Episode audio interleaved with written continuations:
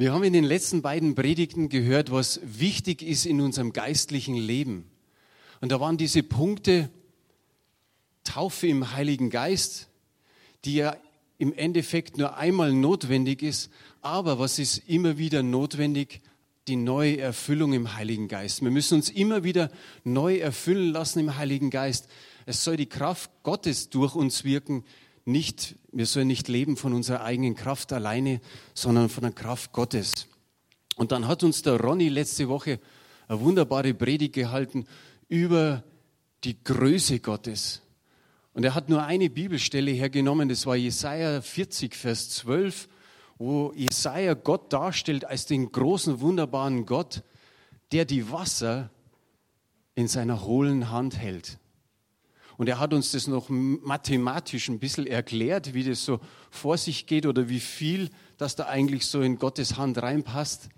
Er hat uns noch weiter erklärt, dass Gott den Himmel, die Himmelsweite mit der Spanne seiner Hand misst. Auch da hat er uns was erklärt und was die Berge sind, wie schwer das sie sind. Und wir waren richtig überrascht, wie Ronny das uns so dargestellt hat.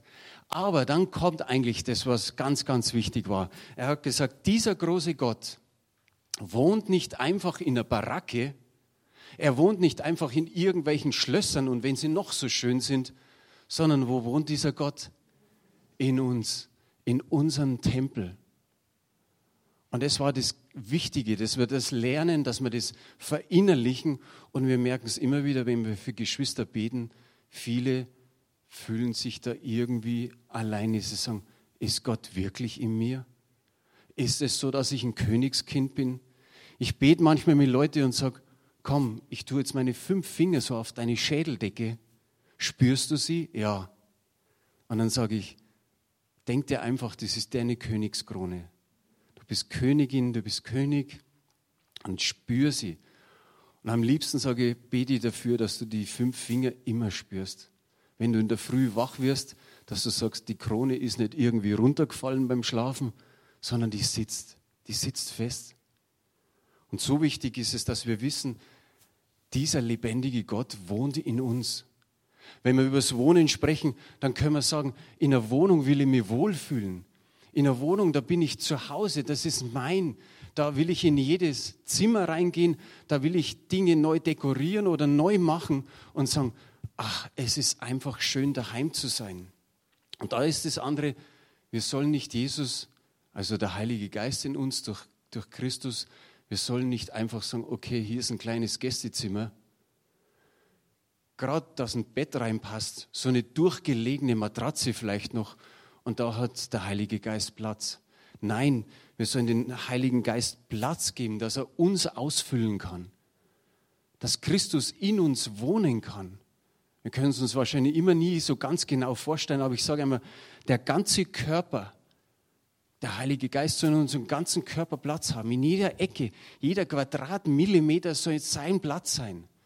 In, sein, in unserer Seele, in unserem Geist, in unserem Herzen, in unseren Gedanken, in unseren Gefühlen. In allem, was geschieht, soll er Platz haben. Er soll regieren. Amen. Ich habe da drei Punkte heute Morgen. Und der erste Punkt ist, da will noch was in uns wohnen. Was könnte das sein? Hat der, hat der Felix, war er zu schnell, oder? Aber macht nichts, das ist gut. es will noch was in uns wohnen. Das Wort Gottes. Der Paulus sagt den Kolossern, das Wort des Christus wohne reichlich in euch.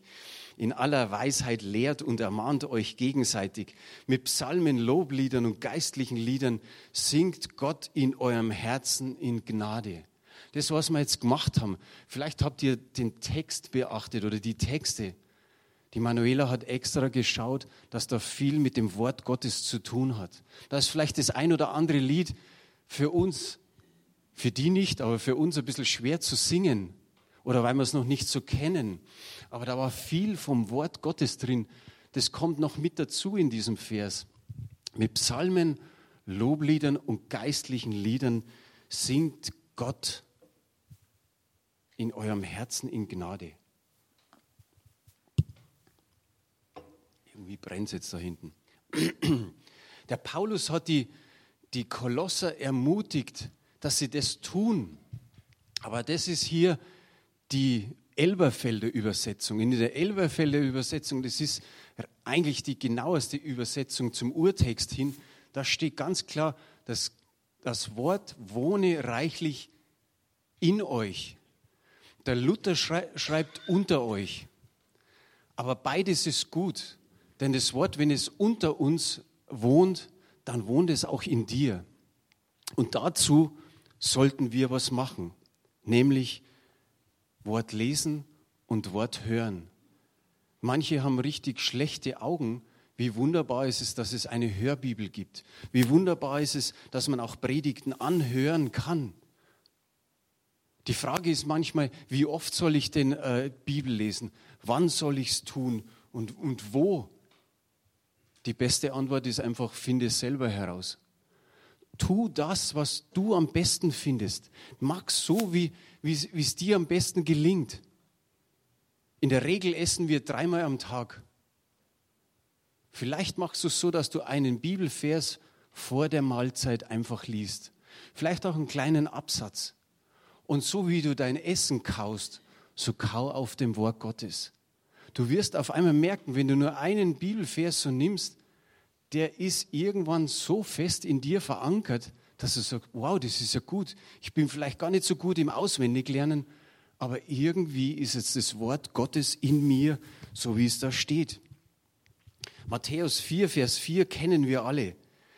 Da sagt Jesus, er, antwort, er aber antwortete und sprach, es steht geschrieben, nicht vom Brot allein soll der Mensch leben, sondern von jedem Wort, das durch den Mund Gottes ausgeht.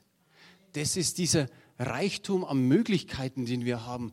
Wie viel Wort Gottes können wir in unserer heutigen Zeit hören? Durch Gottesdienste, durch CDs, im Internet, Bibel TV und alles, was es so gibt. Wir sind eigentlich überreich gesegnet. Uns könnte das Wort Gottes tagtäglich beschäftigen. Wir können es hören und lesen. Im Schnitt hat wahrscheinlich jeder oder der Haushalt hat, glaube ich, 6,7 Bibeln.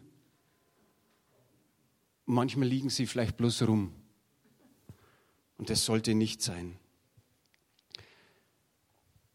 Wer kennt die Stelle Jakobus 1,22? Felix, du darfst das hintun. es genügt aber nicht, das Wort nur zu hören, denn so betrügt man sich selbst. Man muss danach handeln. Das ist dieses Wort hören oder dieses Wort lesen und dann soll es in uns wohnen. Wie wunderbar ist das? Aber wir reden meistens davon, sei nicht nur ein Hörer des Wortes, sondern auch ein Täter. Aber schaut mal, was da so mittendrin steht. Denn so betrügt man sich selbst. Ich glaube, dass keiner von uns hier ein Betrüger ist, noch irgendwie betrügen möchte. Aber es gibt die Gefahr, dass wir uns selbst betrügen, wenn wir das Wort nur hören und nicht in die Tat umsetzen. Komme ich vielleicht später nochmal drauf. Das Wort hören und es in uns wohnen lassen, das ist kein Pappenstiel. Auch da gab es einen Text in den Liedern, das hat was mit Ewigkeit zu tun. Jesaja 40, Vers 8, das ist vier Verse vor dem, was der Ronny letztes Mal gesagt hat. Und da heißt, das Gras verdorrt, die Blume verwelkt, aber das Wort Gottes bleibt auf Ewigkeit bestehen. Wie gut ist es zu wissen, dass das Wort auf Ewigkeit ist? Dass das Gras verdorrt und die Blume verwelkt, das ist uns alle klar, oder? Wir schauen draußen zu und sagen, oh, schade, die Pfingstrosen, die da draußen waren, jetzt sind sie weg. Wir freuen uns, wenn sie nächstes Jahr wiederkommen, aber hier ist es ganz klar, das verdorrt, das verwelkt. Und im Endeffekt spricht der Jesaja in den Versen davor, nämlich, dass Gras alles Fleisch ist. Also er spricht von dem Menschen. Der Mensch vergeht auch wie das Gras. Und allen, alle anderen oder alle werden jetzt dieses Wort kennen. Lukas 22, Vers 31. Der Himmel und die Erde werden vergehen, meine Worte aber werden nicht vergehen. Wer kann sich im Endeffekt vorstellen, dass Himmel und Erde vergehen? Geh heute nach dem Gottesdienst oder nach dem Essen raus, schau dir die Schöpfung an und denk mal dran, dass das alles vergeht. Ich weiß nicht, wie es geschehen soll, aber der Herr hat so gesprochen. Und das Wichtige an dem Ganzen ist einfach nur, aber das Wort bleibt in Ewigkeit. Das ist das Wichtigste, was wir wissen müssen. Die Welt um uns kann richtig kaputt gehen, aber das Wort Gottes bleibt. Da verändert sich nichts. Und darum hat, der Ronny das so schön gesagt, dass Gott in uns wohnt, aber eben auch das Wort Gottes soll in uns wohnen. Wir sollen ihm Platz geben und Raum. Bei mir ist jetzt nicht so viel Raum. Beim Klaus ist ein bisschen mehr Raum. Wenn ich so auf den Körper schaue, da denke ich mir, der, der hat noch mehr Raum für den Körper, für das Wort Gottes.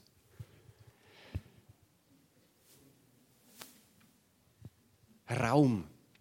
Jesus, und das haben wir hier nicht, Jesus hat in, in Johannes 8 Folgendes gesagt zu den Juden, als sie ihm zuhörten. Er hat gesagt, ihr gebt meinen Wort keinen Raum. Sie haben ihn abgelehnt und sein Wort. Sie wollten nichts von ihm wissen. Und wie gut ist es, wenn wir wissen, dass wir ihm Raum geben fürs Wort. Es gab einige Leute in Beröa. In Apostelgeschichte 17 wird davon berichtet und in Vers 11 heißt es folgendermaßen.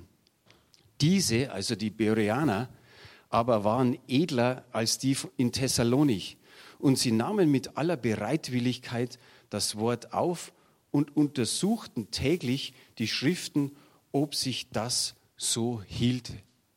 Das ist unser erster Punkt. Das eine, dass sie das Wort gehört haben, aber dann haben sie es in sich bewegt, dann haben sie geforscht danach, ob das auch alles so passt. Und damit sind wir eigentlich beim zweiten Punkt. Das ist dieses Nachsinnen, Festhalten, Behalten und in unserem Herzen drin bewegen. Der erste Punkt ist Hören, Lesen. Der zweite, Behalten und Bewegen. Wer ist uns da ein Vorbild drin in der Bibel? Ja. Wer hat es gesagt? Note 1. Maria. Zacharias, die Frau von ihm, hieß Elisabeth. Sie sagte etwas der Maria. Kurz darauf der Engel, dann noch die Hirten, später der zwölfjährige Jesus. Das Wort Gottes, sie, sie hat es, sage ich mal, intus gehabt, innen drin gehabt. All das half ihr und sie bewegte es. Sie behielt es im Kopf und ihr kennt es, der Weg vom Kopf zum Herzen ist oft der längste. Und sie behielt das Wort und bewegte es in ihrem Herzen. Ich habe in manchen Kommentaren nachgeschaut, da heißt, die griechische Grammatik sagt, das ist ein richtig tiefes Nachsinnen. Das ist ein ganz besonderes immer wieder bewegen. Die deutsche Wendung dazu wäre, es trieb Maria um. Kennt ihr das? dass euch mal manche Dinge einfach umtreiben. Dass ihr sagt, Mensch, das, das lässt mich irgendwie nicht mehr los, das fesselt mich fast. Und im Endeffekt fesselte sie das Wort Gottes. Es hat sie so stark bewegt. Im Gegensatz zu diesen Juden, die ihr erwähnt habt, hat sie dem Wort Gottes Raum gegeben und hat das Wort Gottes leben lassen, in sich und wohnen lassen, reichlich. Klaus, das kannst du später dann nochmal prüfen ich habe noch so vom Griechischen her gehört, dass das Wort bewegen zusammenwerfen und zusammentreiben heißt. Sie bewegte das Wort Gottes in sich. Zusammenlegen. Könnt, kennt ihr das beim Kochen, wenn sich mal manche zum Kochen zusammentun und sagen, jeder bringt was mit und dann wird geschnipselt, Haufen Gemüse und was weiß ich noch und alles in einen Topf rein und schmeckt meistens lecker. Man wirft alles zusammen und sie hat vielleicht alle Gedanken, alles, was sie sich so im Endeffekt behalten können, zusammengeworfen in ihrem Innersten und hat es da drin bewegt.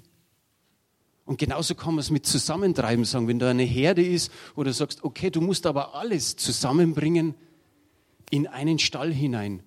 Und so seht einfach euer Innerstes. Sie hat es so bewegt, dass sie alles, was sie gehört hat, vom Alten Testament bis dahin, in ihrem Herzen bewegte. Das war Lukas 2, Vers 19, genau. Der Paulus, um dann noch den, den Punkt, den zweiten Punkt abzuschließen, der fordert die Philipper auf, dass sie leben sollen ohne Murren und ohne Zweifel. Und dann sagt er dazu, lebt als tadellose Kinder Gottes unter den Menschen, unter denen, die Jesus noch nicht kennen. Und dann sagt er Folgendes in Philippa 2, Vers 16. Mir ist da eigentlich nur der Anfang ganz wichtig. Indem ihr das Wort des Lebens festhaltet. Also der zweite Punkt war festhalten, behalten und bewegen. Der dritte Punkt ist, jetzt kommen wir wieder zurück auf die Maria, Täter des Wortes zu sein. Wir müssen das Wort Gottes anwenden. Wir müssen das Wort Gottes proklamieren, wo es notwendig ist. Wir müssen es umsetzen. Für wen? Für dich selbst und für deine geistlichen Geschwister und für deine Menschen um dich herum. Wie oft passiert es, dass es uns einmal nicht so gut geht? Dass wir uns nicht gut fühlen? Dass wir sagen, oh, jetzt wenn einer da wäre, der mir ein bisschen ermutigt, der mir so auf die Schulter klopft und sagt, du, ich habe ein gutes Wort. Wie oft brauchen wir das selber? Und wie gut ist es, wenn wir uns da drin auskennen, um einfach wieder zu sagen, ich blättere auf, ich schlage das auf, wie zum Beispiel Johannes 3,16 und sag mir selbst, so sehr hat Gott die, nein, nicht die Welt, mich geliebt. Sag einfach deinen Namen, so sehr hat Gott mich geliebt. Wie gut tut es? Und es tut auch gut, wenn du es deinen Nachbarn sagst. Wie gut tut's, so der Ronny, der hat letzte Woche Galater 2, Vers 20 erwähnt. Und da ging es ja darum, dass Jesus Christus in uns lebt, hat der Paulus gesagt. Aber am Ende des Verses steht, der mich geliebt hat und der sich für mich dahingegeben hat. Da, da sagt er speziell einfach für sich. Und das tut gut, wenn du nicht einfach sagst, ja, er hat es für die ganze Welt gemacht, sondern er, er wäre für dich ans Kreuz gegangen, wenn du der einzige Mensch wärst. Wie gut tut das, wenn du das vielleicht einmal einen, der so richtig durchhängt, einmal sagst, du, ich habe ein Wort für dich. Wenn wir Sorgen haben, was machen wir da?